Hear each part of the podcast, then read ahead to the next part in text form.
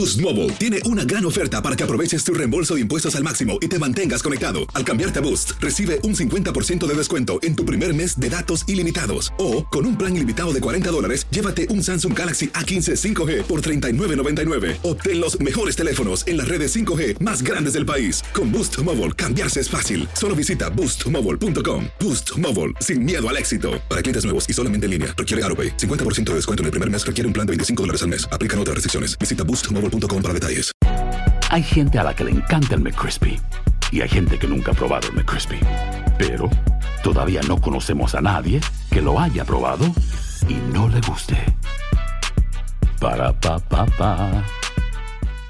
¿Qué tal mi gente? Te saluda Emanuel González de Mark Wahlberg Auto Group. Somos la agencia más grande de Chevrolet y GMC de todo Columbus, donde encuentras los carros y camionetas nuevos, cero millas al mejor precio. También contamos con más de 800 carros usados de todas las marcas en inventario. Te podemos aprobar con número ITIN y aceptamos identificación o pasaporte de tu país. En Mark Wahlberg te esperamos con los brazos abiertos. Visítanos hoy mismo, 3900 West Broad Street, al oeste de la ciudad, a un lado del casino. Te atendemos completamente en español. Márcanos ya, 833-699-0792. Univisión Reporta es un podcast de euforia.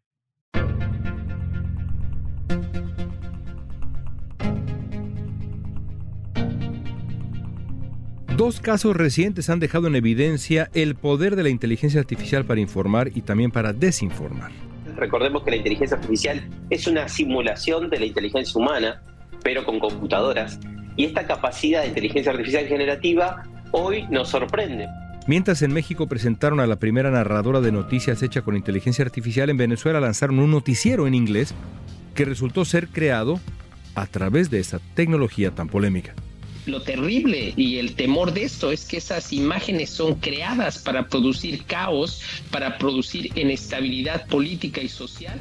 Los desafíos que vamos a tener, creo a grandes rasgos, es que vamos a tener que dudar de todo lo que vemos lo que nos parece real ya quizás no lo es. Hoy vamos a tratar de entender los riesgos de la inteligencia artificial con una experta en detectar noticias falsas y engaños en Internet. Soy León Krause, esto es Univision Reporta.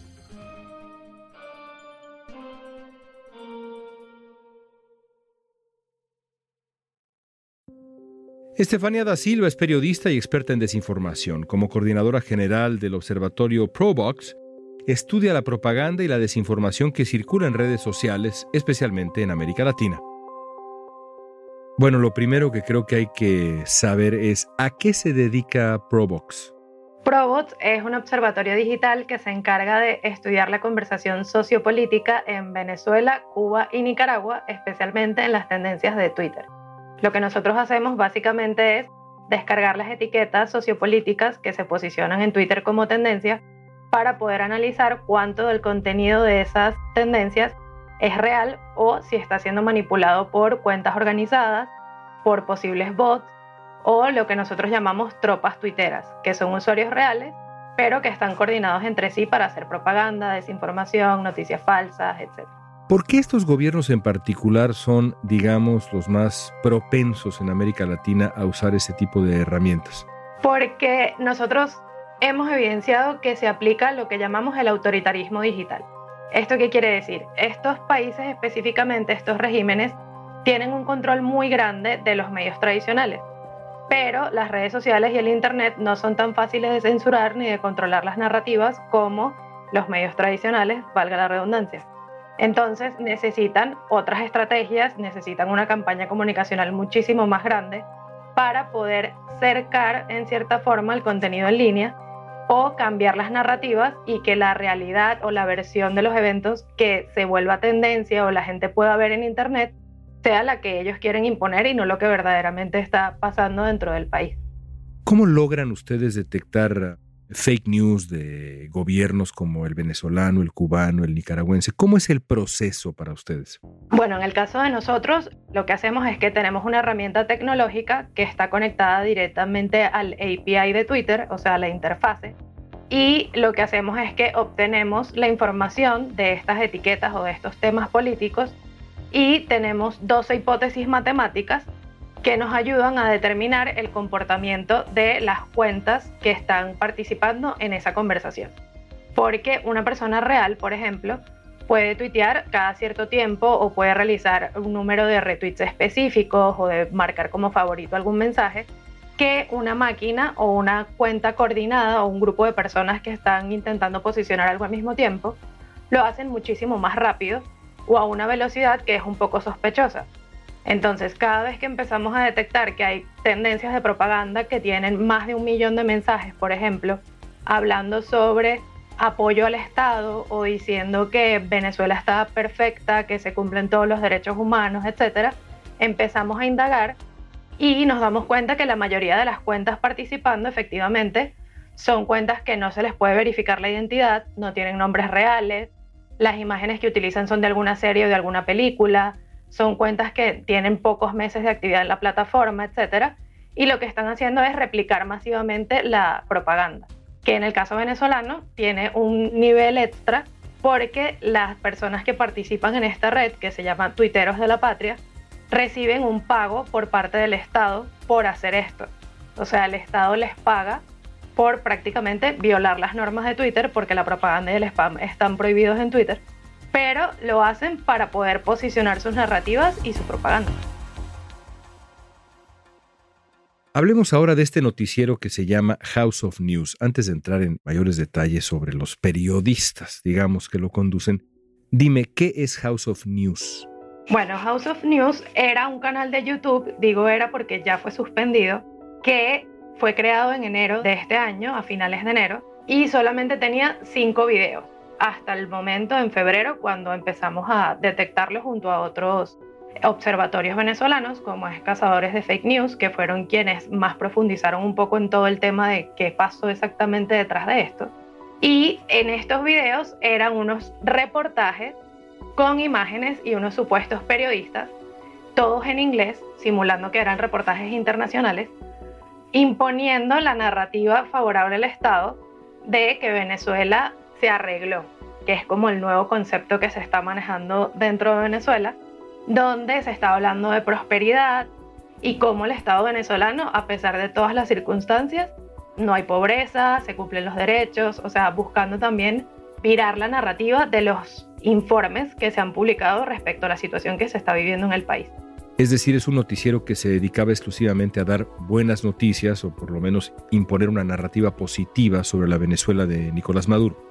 Exactamente. Y cuando buscabas más información para tratar de ver quiénes eran estos periodistas o dónde estaba este noticiero, si había una página web, alguna persona de contacto, quién lo dirige, etcétera, no había ningún tipo de información al respecto. Nunca podías contactar con nadie que estuviera dentro de este supuesto noticiero.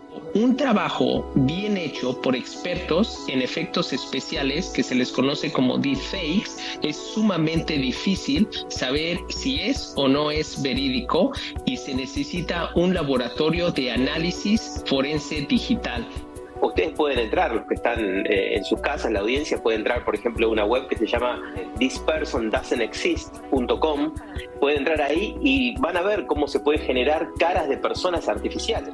Más de mil expertos, entre ellos el cofundador de Apple, ejecutivos de Microsoft y el propio Elon Musk, han pedido al desarrollador de ChatGPT que detenga durante seis meses el desarrollo de inteligencia artificial por los posibles riesgos para la humanidad y la democracia. El director de OpenAI, la empresa que diseñó ChatGPT, declaró a ABC News que teme que su creación se use para desinformación a gran escala o ciberataques, así lo dijo, y agregó que su empresa necesita tiempo para adaptarse.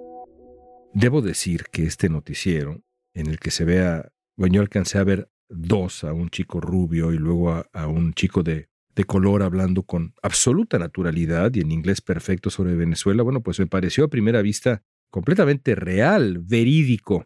¿Quiénes son esos periodistas? Ok, estos videos fueron creados con un software de inteligencia artificial que se llama Synthesia. Synthesia tiene una colección de actores que son reales y dieron su consentimiento para utilizar su imagen, pero que gracias a la inteligencia artificial las personas pueden escribir un guion, puede incluir imágenes, que quieran de apoyo, videos, todo esto como para armar el reportaje completo o el video completo, porque la idea es que se utilizara para hacer videos y no reportajes.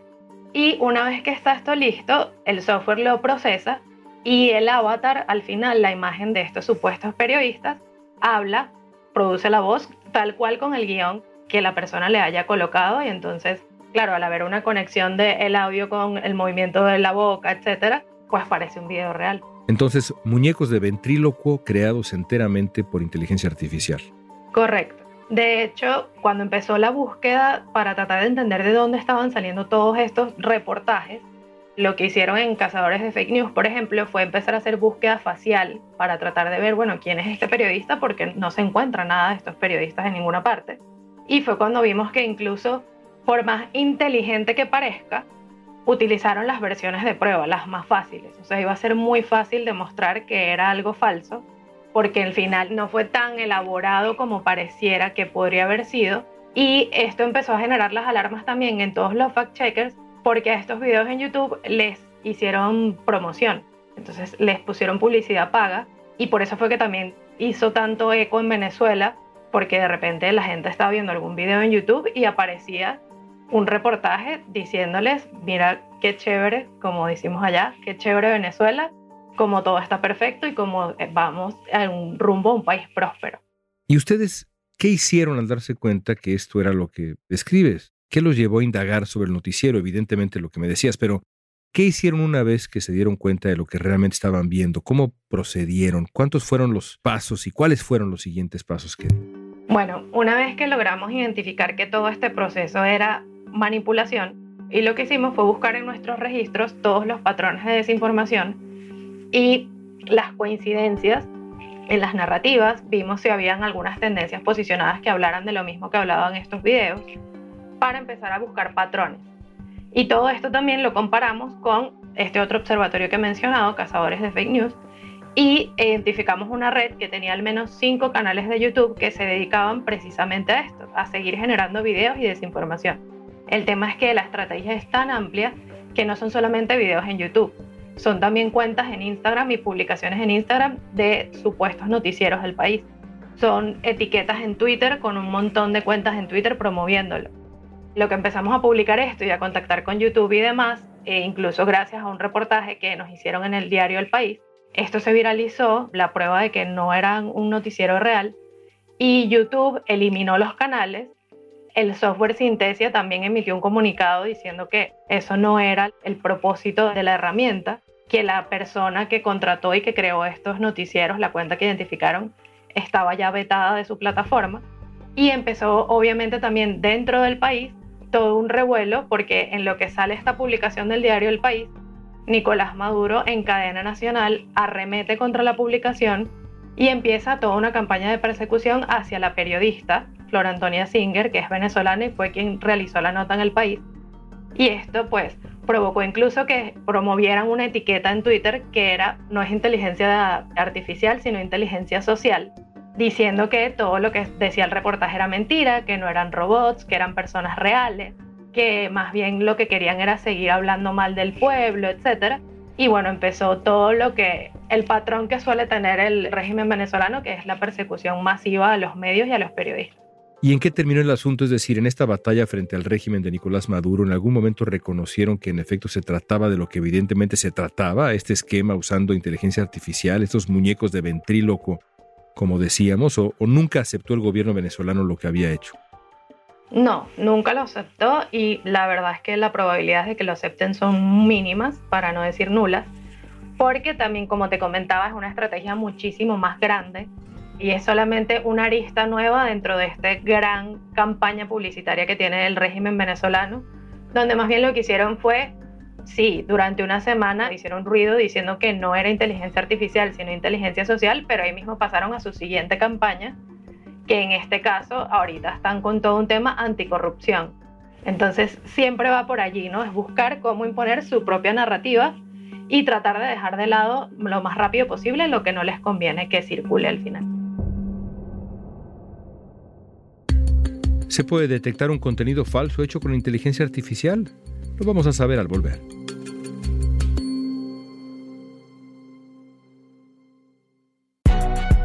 Si no sabes que el Spicy McCrispy tiene Spicy Pepper Sauce en el pan de arriba y en el pan de abajo, ¿qué sabes tú de la vida? Para, pa, pa, pa. ¿Qué tal mi gente? Te saluda Emanuel González de Mark Wahlberg Auto Group. Somos la agencia más grande de Chevrolet y GMC de todo Columbus, donde encuentras los carros y camionetas nuevos, cero millas al mejor precio. También contamos con más de 800 carros usados de todas las marcas en inventario. Te podemos aprobar con número ITIN y aceptamos identificación o pasaporte de tu país. En Mark Wahlberg te esperamos con los brazos abiertos. Visítanos hoy mismo, 3900 West Broad Street, al oeste de la ciudad, a un lado del casino. Te atendemos completamente en español. Márcanos ya, 833-699-0792. Dicen que traigo la suerte a todo el que está a mi lado. Y esa es mi mala fortuna. Basada en el clásico de Juan Rulfo, llega Univisión, El Gallo de Oro. Supongamos que la caponera puede inclinar la suerte a quien ella quiera. ¿Estás tardando en conquistarla? Con Lucero, José Ron y Plutarco Asa. Este gallo está cambiando la vida. En una historia legendaria de amor y azar. No trates de cambiarme, no lo vas a lograr. El Gallo de Oro, gran estreno miércoles 8 de mayo a las 9 por Univisión. Estamos conversando con la experta en desinformación Estefanía da Silva. Salgamos un poco del caso que nos has descrito de lo que pasó en Venezuela para hablar de manera un poco más general. Hay algunos medios de comunicación que están desarrollando sus propios avatares para difundir información, para conducir noticieros y demás. Ustedes, que son expertos en buscar no solamente noticias falsas, sino también los esquemas que facilitan la difusión de esas noticias falsas, teorías de la conspiración que engañan a la gente con algo que es falso pero que parece verdadero. ¿Cuál crees que debe ser el uso correcto de esta tecnología específicamente en el mundo de las noticias? Nosotros siempre decimos que la tecnología no es dañina, sino que depende de quién la usa y de cuál es la finalidad con la que la use. Porque ¿qué pasa? Todas estas herramientas de inteligencia artificial al final están ganando popularidad, cada día están saliendo herramientas nuevas y siempre se le puede buscar la vuelta a que, bueno, pueden facilitar el proceso, pueden ser más fáciles de manejar incluso, pero el tema está cuando la educación ciudadana, por ejemplo, no va al mismo ritmo de la tecnología.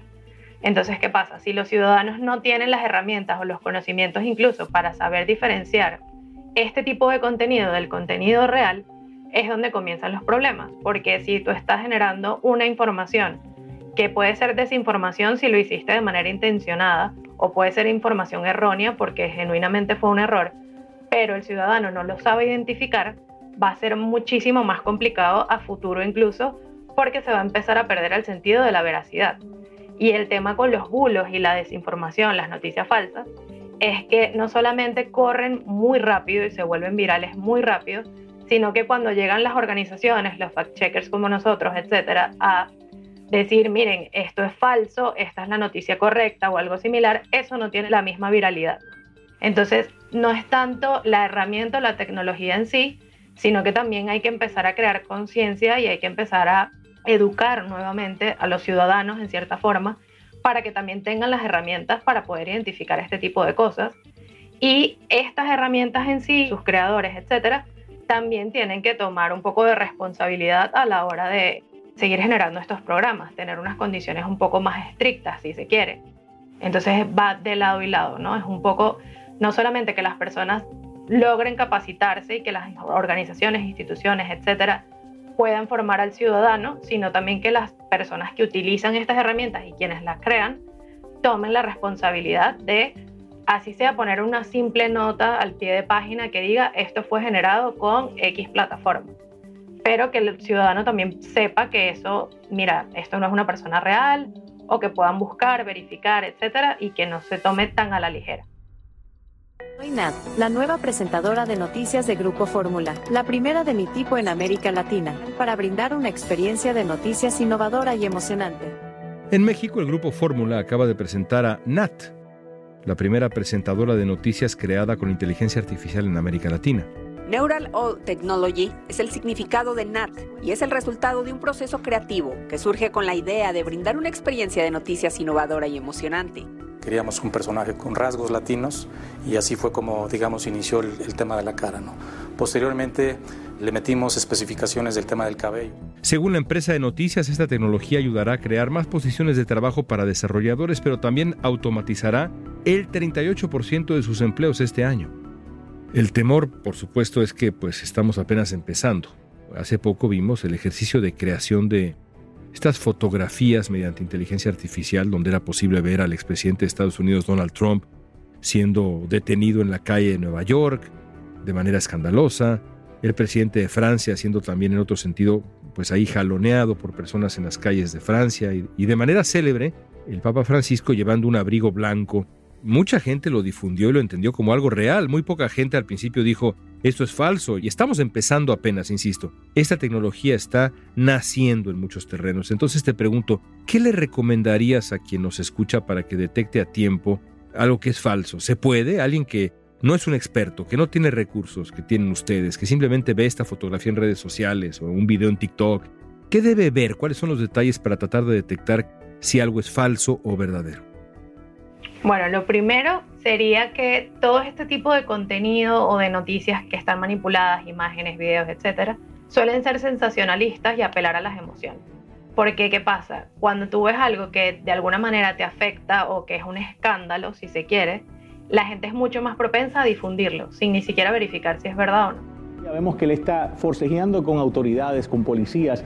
Una de las cosas que vemos que no coincide es que eh, la gorra de este policía es en otro idioma, o sea que en realidad no sucedió aquí en los Estados Unidos. Bueno, realmente identificar si la foto es falsa o es verdadera es difícil porque están hechas con inteligencia artificial. Lo que necesitamos saber es verificar si hay otras fotos del mismo evento. Entonces, cuando esa noticia o esa imagen o video es real, lo más probable es que si buscan en Google o en Internet, van a encontrar medios reales verificados, personas que pueden validar que son periodistas o que es un vocero específico o algo similar que está hablando o difundiendo también esa información si fuese real. Primero es saber buscar en cierta forma detenerse, o sea, primero detenerse, no compartir. Si tienes la duda, antes de compartir, buscar verificar. ¿Cómo puedes verificar? Buscando en Internet, que es un poco irónico porque estás consiguiéndolo ya en Internet, pero buscar en Internet en medios que sepan que son reconocidos o buscar organizaciones que sean fact-checkers, etcétera, que estén validando este contenido y son un poco raro, pero es un poquito también de sentido común de, bueno, a ver, si yo estoy viendo esta foto, ¿qué probabilidades hay de que el Papa de verdad haya salido vestido así a la calle, por ejemplo. Entonces, antes de difundir ya indignación, porque al final de nuevo está apelando a las emociones de las personas, puedes buscar en Google, escribir, buscar Papa Francisco, qué pasó, sabes, como ir un paso más allá, que es también lo que hace que toda la desinformación se vuelva viral, porque pocas personas de verdad se toman el tiempo de parar un minuto y hacer esta búsqueda o dar este paso. Porque también sabemos que es muy, muy complejo, puede ser hasta tedioso, debido a que estamos gran parte del día consumiendo contenido en Internet de una u otra manera, tener que detenerse todo el tiempo para validar si lo que estás viendo es real o no. Pero al final es la única forma de poder combatirlo. Hay que seguir buscando información. Hoy más que nunca no hay que conformarse con lo primero que uno ve. Estefanía, gracias por tu tiempo. Qué placer tenerte con nosotros en Univision Report. Muchísimas gracias a ustedes por la invitación.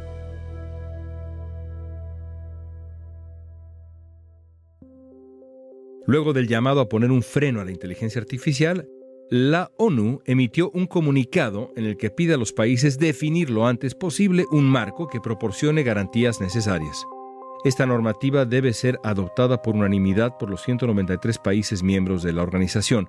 Según la ONU, el primer marco mundial para el uso ético de la inteligencia artificial servirá para orientar a los países sobre cómo aprovechar los beneficios de esta tecnología y reducirá los riesgos que conlleva.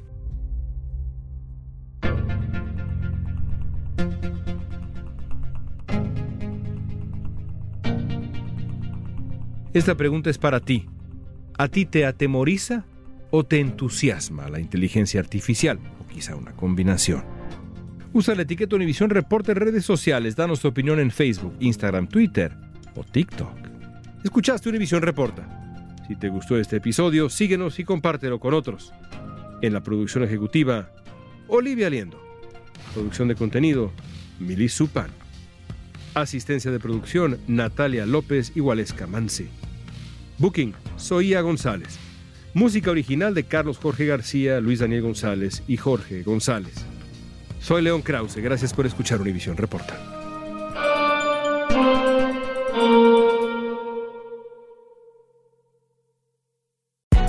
Hay gente a la que le encanta el McCrispy y hay gente que nunca ha probado el McCrispy. Pero todavía no conocemos a nadie que lo haya probado y no le guste. Para pa pa pa.